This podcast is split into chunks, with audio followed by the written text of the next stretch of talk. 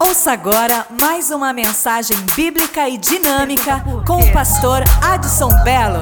Pergunta por quê.com.br. Josué, capítulo de número 7.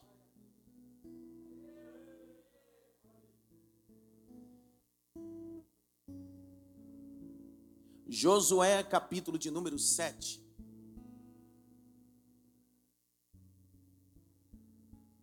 Faz uns três dias que esse texto está ardendo na minha alma. Mais, né? Acho que mais, né, Cássio? Comentei aqui, nós tivemos um devocional essa semana, e eu falei desse texto, estou remoendo esse texto.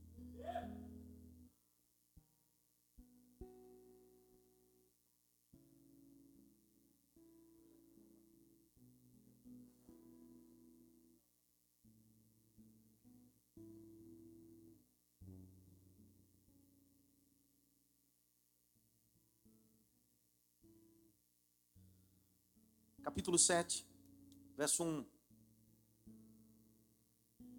E prevaricaram os filhos de Israel.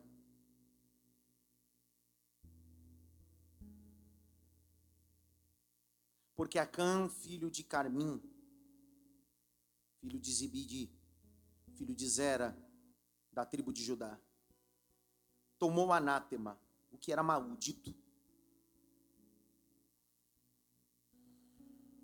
E a ira do Senhor se acendeu contra os filhos de Israel. Quer dizer que um erra e todo mundo paga. Um erra e todo mundo paga. Enviando, pois, Josué a Jericó alguns homens a Ai, a cidade de Ai, que está junto a Beté Avim, da banda do Oriente de Betel falou-lhes, dizendo: Subi, espiai a terra. Subiram, pois aqueles homens espiaram Ai. Verso 3: E voltaram a Josué e disseram-lhe: Não suba todo o povo, suba alguns, dois mil ou três mil homens aferia Ai. Verso de número 4. Assim subiram lá do povo uns quase 13 mil homens, os quais fugiram diante dos homens de Ai. E os homens de Ai feriram deles alguns trinta e seis. E seguiram-nos desde a porta até Sebarim e feriram-nos na descida, e o coração do povo se derreteu, se tornou como água. O coração do povo se derreteu e se tornou como água. Verso 6. Então Josué rasgou os seus vestidos, se prostrou em terra sobre o seu rosto perante a arca do Senhor até a tarde ele e os anciões de Israel e deitaram pó sobre as suas cabeças. E disse Josué: Ah, Senhor Jeová, porque com efeito fizeste passar a este povo ao Jordão? Para nos dares nas mãos dos amorreus, para que nos fazessem parecer Oxalá. Nós contentaremos com ficarmos da além do Jordão? Ah, Senhor, que direi? Pois Israel virou as costas diante dos teus inimigos. Ouvi isto, ó cananeus, todos os moradores da terra, nos cercaram, nos abraçaram, nos tiraram da nossa terra, e então farás grande o teu nome, verso 10 e 11. Então disse o Senhor a Josué: Levanta, porque estás prostrado sobre o teu rosto. Verso 11 é o último verso que eu vou ler. Israel pecou até transgredir o meu conserto ele tinha ordenado. Até tomaram da anátema do que era maldito. E também furtaram, grita bem bem alto, roubaram. É. E também mentiram. E até debaixo da sua bagagem as puseram. Eu quero que você desocupe suas mãos, se você puder. Quero que você aplauda Jesus, por favor.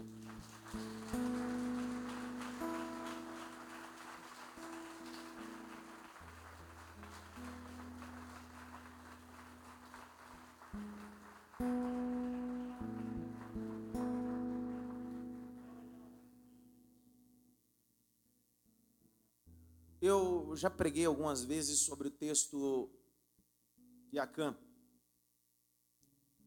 Principalmente faz parte de um compêndio de estudos sobre lideranças.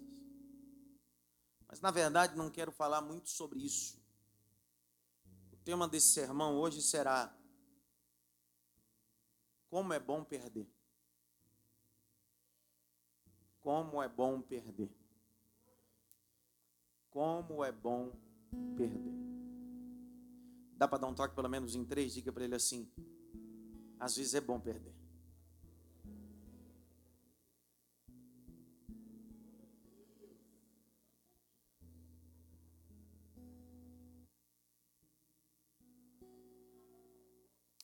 Nosso culto está sendo transmitido ao vivo para muitos lugares, nesse momento.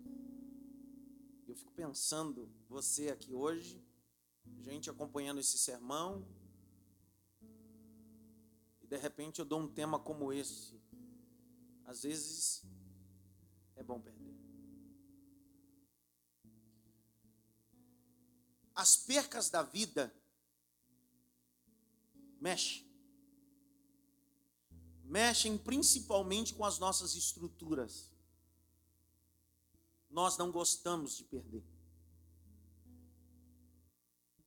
Quando você está na escola, em uma, alguma atividade esportiva, logo o professor de educação física, quando o grupo perde, ele diz a vantagem é participar. Nem sempre você vai ganhar. Um dia, após mal imagem, uma das atletas mais famosas que nós temos no Brasil, premiada nas Olimpíadas, após perder, saltar tão pouco,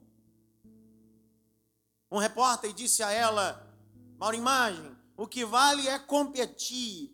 E ela disse: Isso são para os que não competem de verdade. O que ela queria dizer?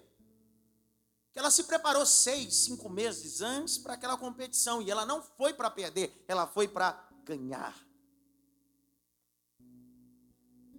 Mas às vezes perder vai nos mostrar algumas coisas que não vimos ainda.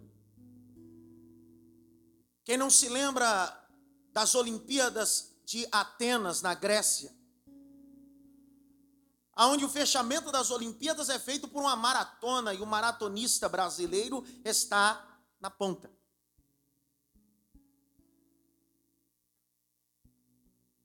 Alguns últimos quilômetros. O fechamento é dentro do ginásio. Mas de repente entra alguém no meio da pista, abraça o maratonista brasileiro, impossibilitando de prosseguir na frente. Mas a mesma hora invade a pista um grego quase dois metros de altura, cabelo branco, homem forte, robusto, tiro meliante, e como um empurrão dá o maratonista, vai! E continua. José tinha tudo para dizer que ele perdeu. Mas ele continuou correndo, e quando ele continua correndo, ele já perdeu primeiro posto, segundo posto, e o que lhe resta é o terceiro posto. E eu imagino o conflito dentro de um atleta que se preparou pelo menos três, quatro anos para aquela única competição e está a poucos quilômetros de entrar e cruzar e ganhar uma medalha de ouro, e de repente alguém entra e faz ele perder. Mas ele disse: Vou continuar. Passa o primeiro, ganha de ouro. Passa o segundo, prata. E de repente entra ele. Ele tinha todos os motivos para entrar chorando, cabisbaixo, reclamando.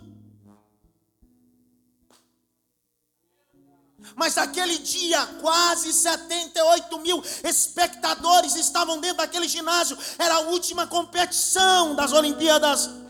O primeiro passou, recebeu palmas. O segundo passou, recebeu palmas. Mas o terceiro, que entendeu que nem sempre o primeiro ganha, todo o estádio fica em pé e começa a ovacionar o nome dele. Perder, às vezes, vai nos mostrar que nem sempre o primeiro é o que ganha. Mas nós temos dificuldade de perder. Percas servem para mostrar algumas coisas que eu e você não vimos ainda. Quando em Lucas capítulo de número 15, Jesus vai propor uma única parábola com três verdades. Ele começa dizendo: um pastor tinha cem ovelhas, perdeu uma. Foi atrás. Encontrou. Uma mulher tinha dez moedas, perdeu-a. E quando ela perde, o que ela faz? Ela o quê? Ela acende a lamparina e varre. Olha para mim, estou pregando, presta atenção. Você entende porque Deus às vezes permite você perder? Porque só perdendo você acende a casa. Só perdendo você varre a sujeira. Vou falar de novo. Está dando para entender porque Deus às vezes permite você perder algumas coisas, porque enquanto você não perdeu, você estava acomodado. E acomodado não consegue observar o que está ao redor, mas quando você perdeu, você acende, você varre e encontra o que havia perdido. Então, às vezes na vida é bom perder. Existe um ditado popular, Bel, que diz assim: só dá valor quem? Então dá um toque pelo menos em três assim. Às vezes é bom perder.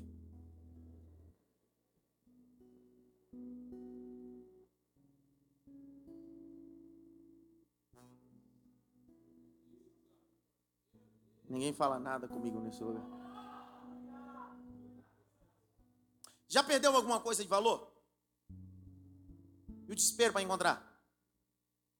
Eu sei que tem homens, somente homens, tem tudo ele tira aliança, né?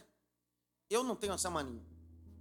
Mas é a mania de homem. Eu não tenho, mas a maioria dos homens tem. É normal, tá, mulher? Pelo amor de Deus, não pega na orelha dele, não.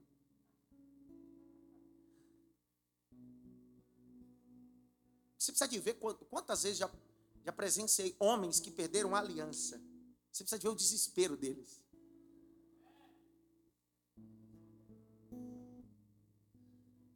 desespero absurdo.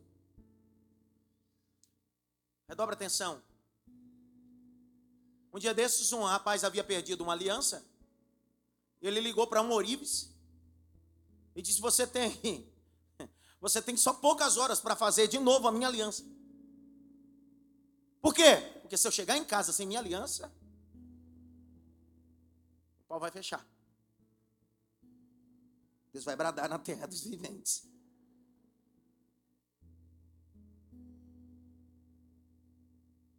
Grita bem alto percas. Mais alto, percas. Já se preparou para alguma coisa e perdeu? Vestibular. Poxa, cara. Você abre mão de ir no cinema. Você abre mão de um monte de coisa. Concurso público. Você abre mão de um monte de coisa para estudar. E a frustração quando vem o resultado, gabarito. Mesma coisa que você disse, é o, é o diabo, é o diabo isso aí. Perdeu.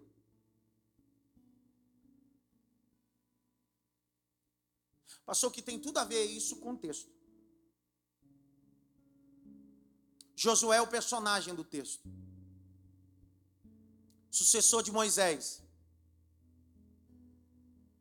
Ele atravessa o Jordão, capítulo 1. E quando ele atravessa o Jordão, ele pega de dentro do Jordão 12 pedras.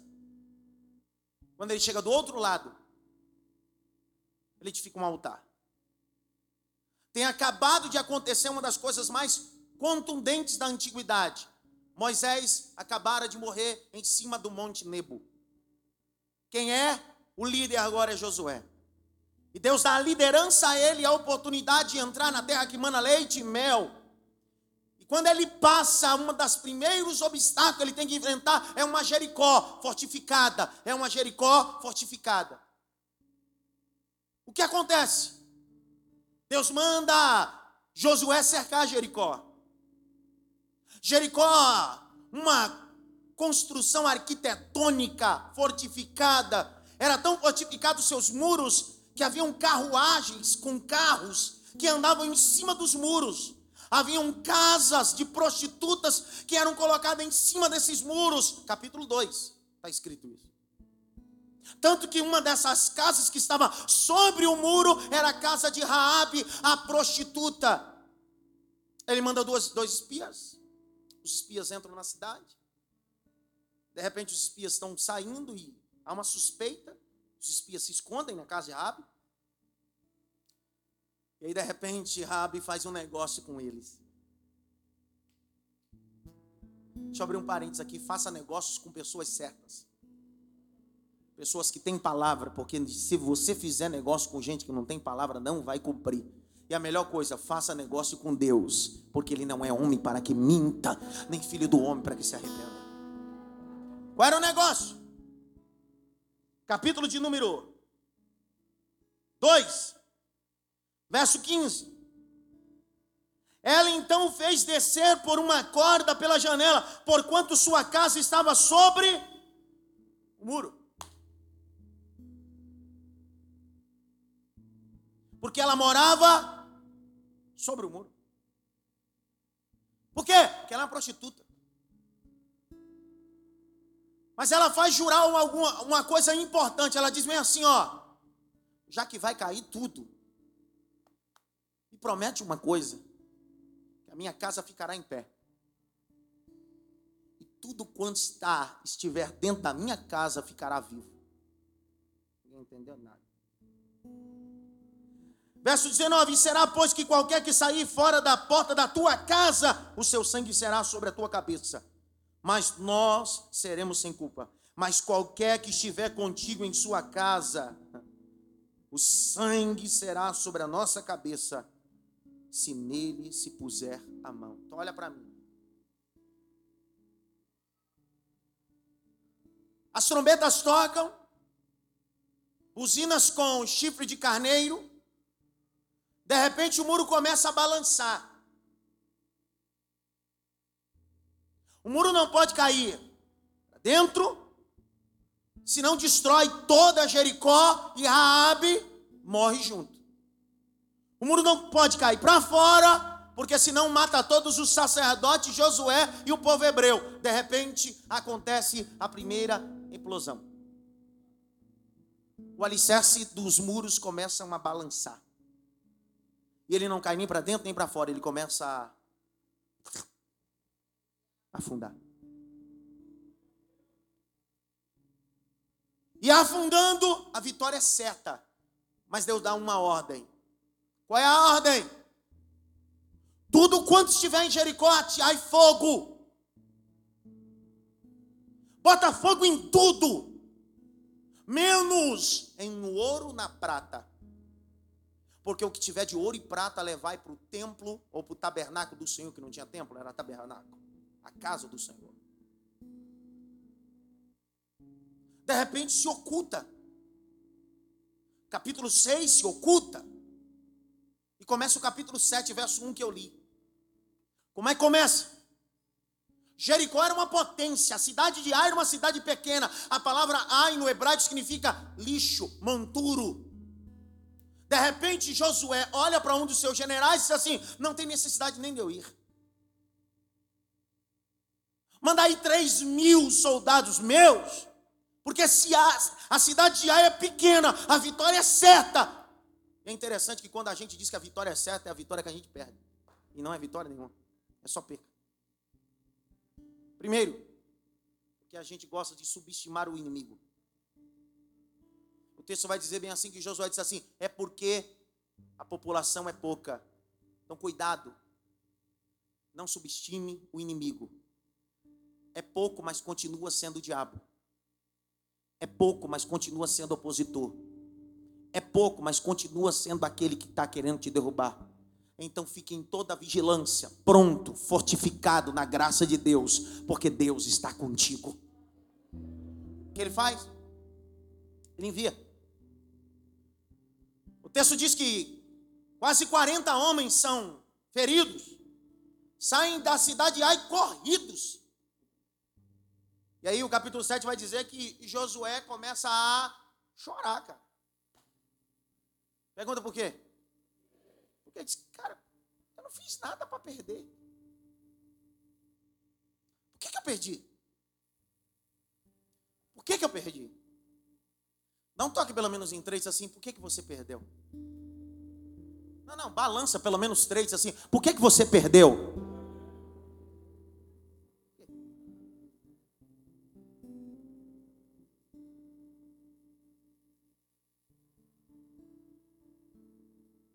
Que as percas querem mostrar algumas coisas ocultas que estão escondidas dentro do exército.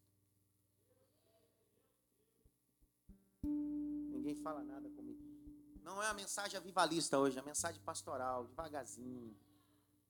Hoje não vai ter nada de. Não, hoje é bem olhando devagarzinho.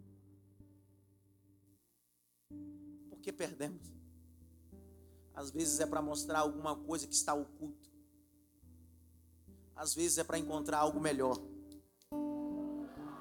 Às vezes é para formar o meu caráter.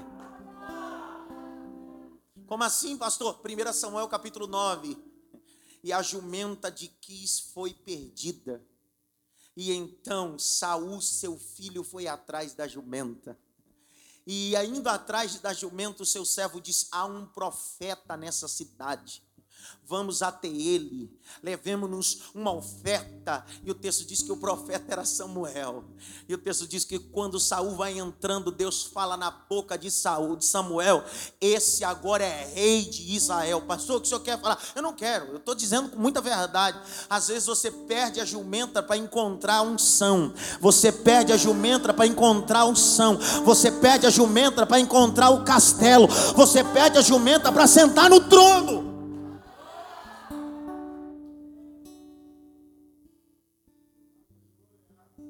Você perde coisas pequenas para que Deus possa te colocar em lugares grandes. Mas às vezes Deus faz perder para forjar em você algo. Dá para imaginar um Deus que dá um sonho a José e o sonho parece ser tão triunfalista e começa com tantas percas?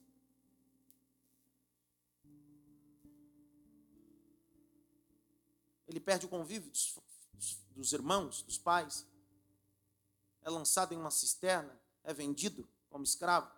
Na casa de Potifar é caluniado, é só perca, Mike, só arrebento. Vai parar dentro da cadeia, só percas. Mas tudo isso foi feito para forjar nele, porque as percas vão te fortificar. Eu estou falando com muita, muita clareza essa noite. As percas vão forjar em você um caráter.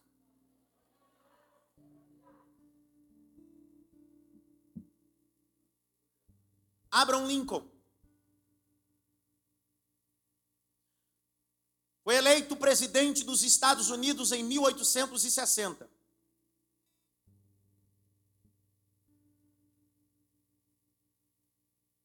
Quando você lê a história e a biografia de Abraham Lincoln,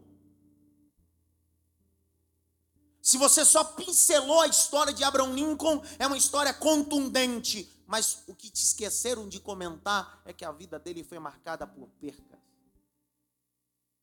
E ganhar nem sempre vai forjar em você um caráter. Em 1832, Abraham Lincoln perde o emprego. Em 1833, ele fracassa nos seus negócios pessoais. Em 1834 é derrotado nas eleições de Orleans. Em 1835, morre a eleita do coração dele. Em 1836, ele sofre de uma enfermidade que quase levou à morte. Em 1832, segunda derrota consecutiva, segunda perca nas eleições novamente. Em 1844, perdeu de novo a indicação para o Congresso. Em 1848, perdeu a segunda indicação. Em 1854, foi derrotado no Senado. Em 1856, foi derrotado na indicação a vice-presidente. Novamente em 1858. Mas em 1860, Abraham Lincoln foi eleito como presidente dos Estados Unidos da América. Pastor, o que o senhor quer dizer com isso? Do ano de número 33 ao ano 60, os Estados Unidos nunca viveu uma crise como viveu no ano 60. A ponto dos Estados Unidos ser dividido entre o sul e o leste. Mas de repente Deus passa alguns anos forjando, lapidando, fortalecendo, edificando, para que num dia que ele se assentasse na cadeira de presidente, ele tivesse estrutura, maturidade, confiança, experiência. O que perdemos? Por que perdemos? Você só quer ganhar. Você só quer ganhar. Para um judeu, ele só investe em alguém quando ele já fracassou várias vezes. Pergunta por quê? Porque ele não desiste. Todo indivíduo que desiste na primeira já foi um fracassado antes de começar.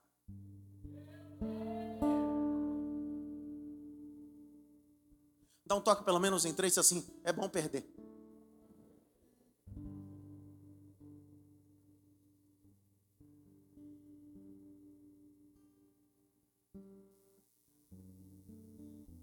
É bom perder. É bom perder. É bom perder. É bom perder. Imagina quem está escutando a mensagem como essa assim, eles são malucos, ainda estão dando glória a Deus. É porque a gente aprendeu que perder não é o final, é o começo. Pastor, quem disse que perder é bom? Claro que é bom. Depois que eu falar isso aqui, você não entender que perder é bom. Um dia o meu Jesus perdeu a vida para me dar vida e vida em abundância. É bom perder, cara. É bom perder, às vezes na vida é bom perder, porque perdendo a gente baixa a crista, perdendo Deus quebra o nosso narizinho empinado, perdendo Deus nos coloca no devido lugar. Então é bom perder, é bom perder.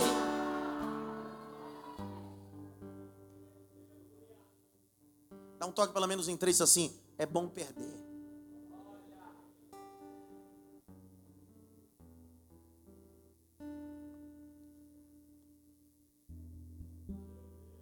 Ninguém fala nada comigo nesse lugar. Porque a gente só quer ganhar, cara. A gente não quer perder.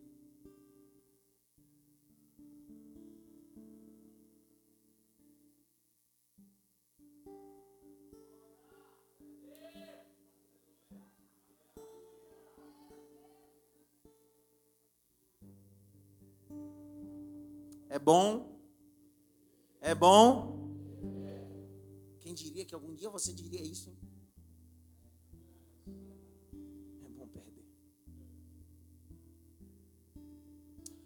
Porque as percas fazem você analisar friamente as coisas. Ninguém falou nada comigo. Cara, esse sermão está ruendo dentro de mim. Deus está falando comigo há muitos dias. Eu estava essa tarde um devocional ali no gabinete pastoral, atendendo algumas pessoas, e cada um que sai tira mais um pouquinho de devocional, e Deus falando comigo.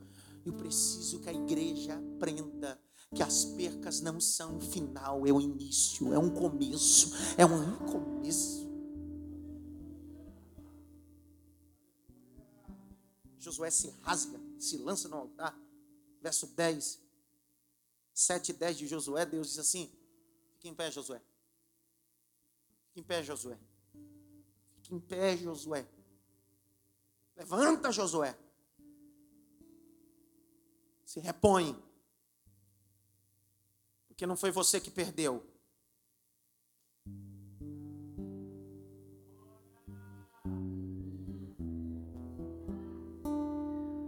Porque perder comigo é ganho, Josué. Que Deus é esse? Olhe para mim nos meus olhos, por favor. Deus sabia que Acã havia roubado Oswaldinho a prata e o ouro. Por que, que Deus não envia um anjo? Ou Deus não desce na nuvem? Ou por que, Deus não dá um sonho a Josué e diz assim: Josué, tem. Não, Deus permite que Josué perca. Porque a lição não é só para Josué. A lição é para todo Israel. Você está entendendo porque às vezes Deus não vai falar comigo aqui, às vezes Deus não vai me dar um sonho, às vezes Deus permite as coisas acontecer porque a lição não é só para mim. Você está entendendo que às vezes Deus não vai dar um sonho para você, pai de família, falar com você, Deus vai deixar as coisas acontecer dentro de casa, porque Deus precisa ensinar para todo mundo da casa, para os filhos, para a esposa, precisa ensinar para todo mundo.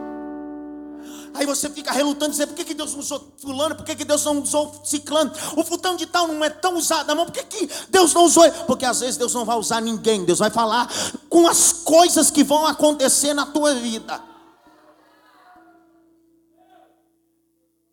É bom?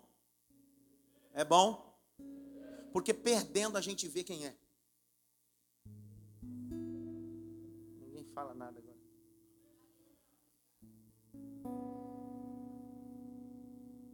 O texto diz que o Senhor dá uma ordem imperativa: tudo em Jericó queima. Grita bem alto: queima.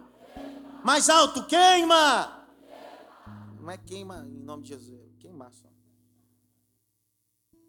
Só queimar.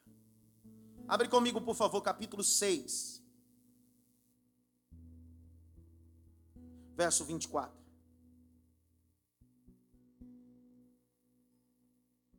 Porém, a cidade, tudo quanto havia nela, queimaram no fogo. Então, somente a prata, o ouro, os vasos de metal, de ferro, deram o tesouro a, para o tesouro da casa do Senhor. Então, olhe para mim. Queima tudo, consome tudo, mas o ouro e a prata, templo tabernáculo. Entrega lá. De repente, um dos soldados de Josué dá uma olhadinha e diz: Não, isso aqui é levar para casa. Capítulo de número 7, verso 21.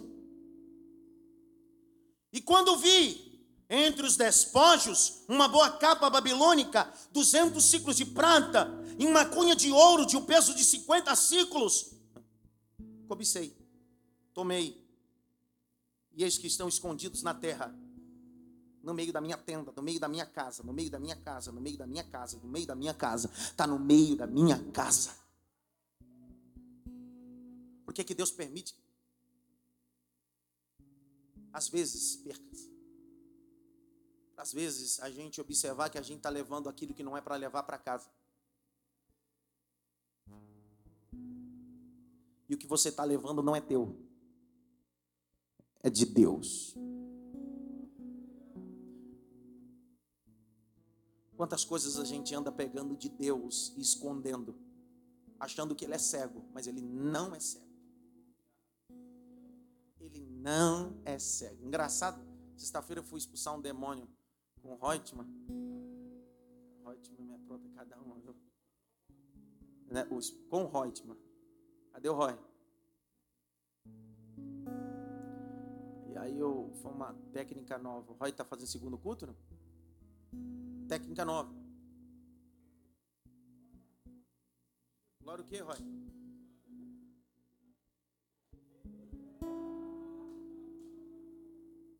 Nova técnica.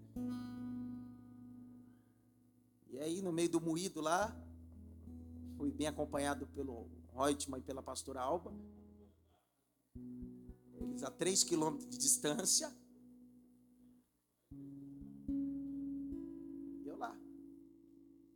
Engraçado que é, é cada coisa que acontece que nem um diabo acredita nisso. Nem o próprio cão acredita. Porque o cão disse para o rapaz: não tem que ser um pastor, Rod, mas não pode ser você, porque é muito forte. Rapaz, sei que pastor é mais. Eu cheguei lá. Em nome de Jesus. Eu já percebi que era mistura de, de um monte de coisa e pouco ml de demônio. Aí quando é pouco ml de demônio, você dá logo um tapa no meio do peito. Sai! Ai, ai, ai! Ah, já saiu, já saiu. Saiu, saiu, saiu. Sai na hora. Interessante essas coisas, sai na hora. Ai, ai, ai, ai, ai, ai, ai. Já saiu. Olha, demônio nojenta. Isso é muito espiritual, isso é muita unção, cara.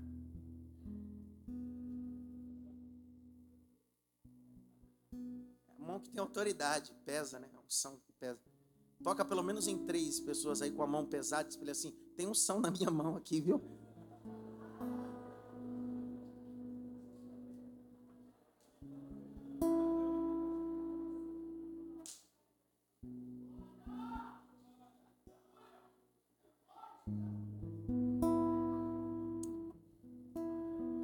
O senhor está contando essa história? Porque a, tinha pouco ml de demônio, mas o pouco ml que tinha, reconhece. Olha para mim! Não dá para olhar para o senhor, não. Por quê? Tem fogo nos teus olhos. Eu disse, pronto.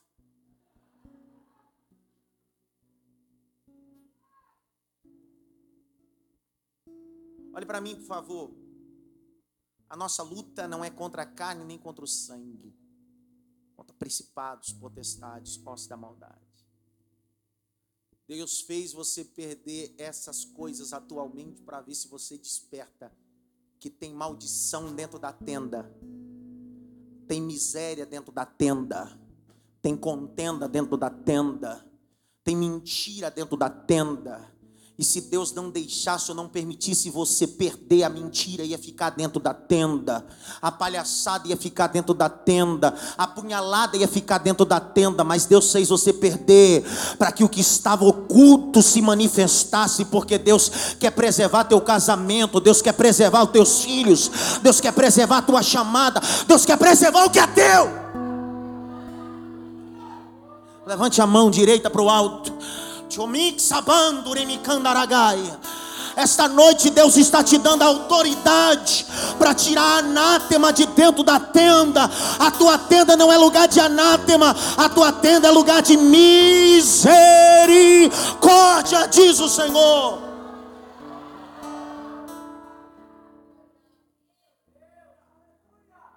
Pergunta por quê? Capítulo 7, verso 11. Israel pecou até transgrediram. O meu conserto lhes tinha ordenado. Até tomaram anátema e também furtaram e também mentiram. Debaixo das suas bagagens e debaixo das suas. O problema está aí. Tem gente com bagagem demais. Tem gente com bagagem demais. E gente com bagagem demais perde em ai. Gente com bagagem demais perde em ai. Vou falar de novo, Vera. Gente com bagagem em ai perde, perde, perde. Eu fui pregar em Goiânia. São 25 quilos voo doméstico. É 25, né? Sempre leva 30. Mas de vez em quando você pega uma aeromoça, alguém, alguém que faz o check-in meio chato, né? Então, aí eu tinha ido para Goiânia. Quando eu voltei de Goiânia, estou trazendo um monte de coisas. Sabe que a gente gosta de um negocinho, vai trazendo um monte de coisa. É doce, é não sei o que lá. E de repente, estou no check-in. E o que era 25 está dando 35 quilos. Viajando muito, nunca fui acometido de quebrar. Sabe aqueles caxias que antes de viajar eu coloco, vou, levo lá na, na, na drogaria, dá para pesar aqui só para aquela pessoa meio xarope, sabe? Mas estava voltando, e na minha cabeça vem de material, etc. Então não vai estourar. Não, está errado, você não está certo. Qual é o procedimento? O senhor vai ali pagar o excesso de bagagem. Na minha cabeça, excesso de bagagem. Isso é 15 reais. Isso deve ser no máximo 20 conto.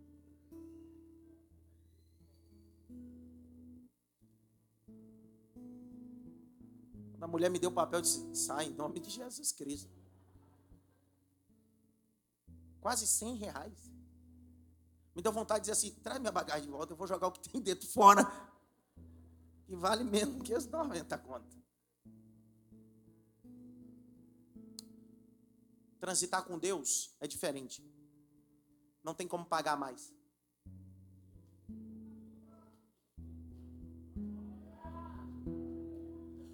Transitar e andar com Deus e caminhar nessa vida cristã não adianta colocar bagagem a mais e querer pagar a mais. Deus não aceita. O que ele pagou tem limite, é o que ele te deu.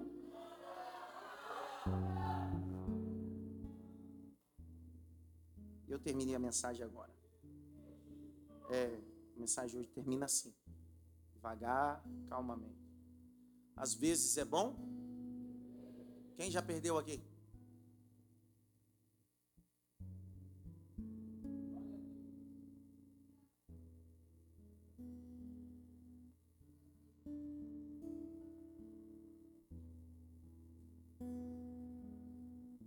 Perder é muito bom. Sabe por que a gente não consegue digerir as percas? Porque a gente não é maduro tanto. Porque a gente só quer? Só quer? A Bíblia é a resposta de tudo, a resposta de tudo está na Bíblia. Pergunta por quê?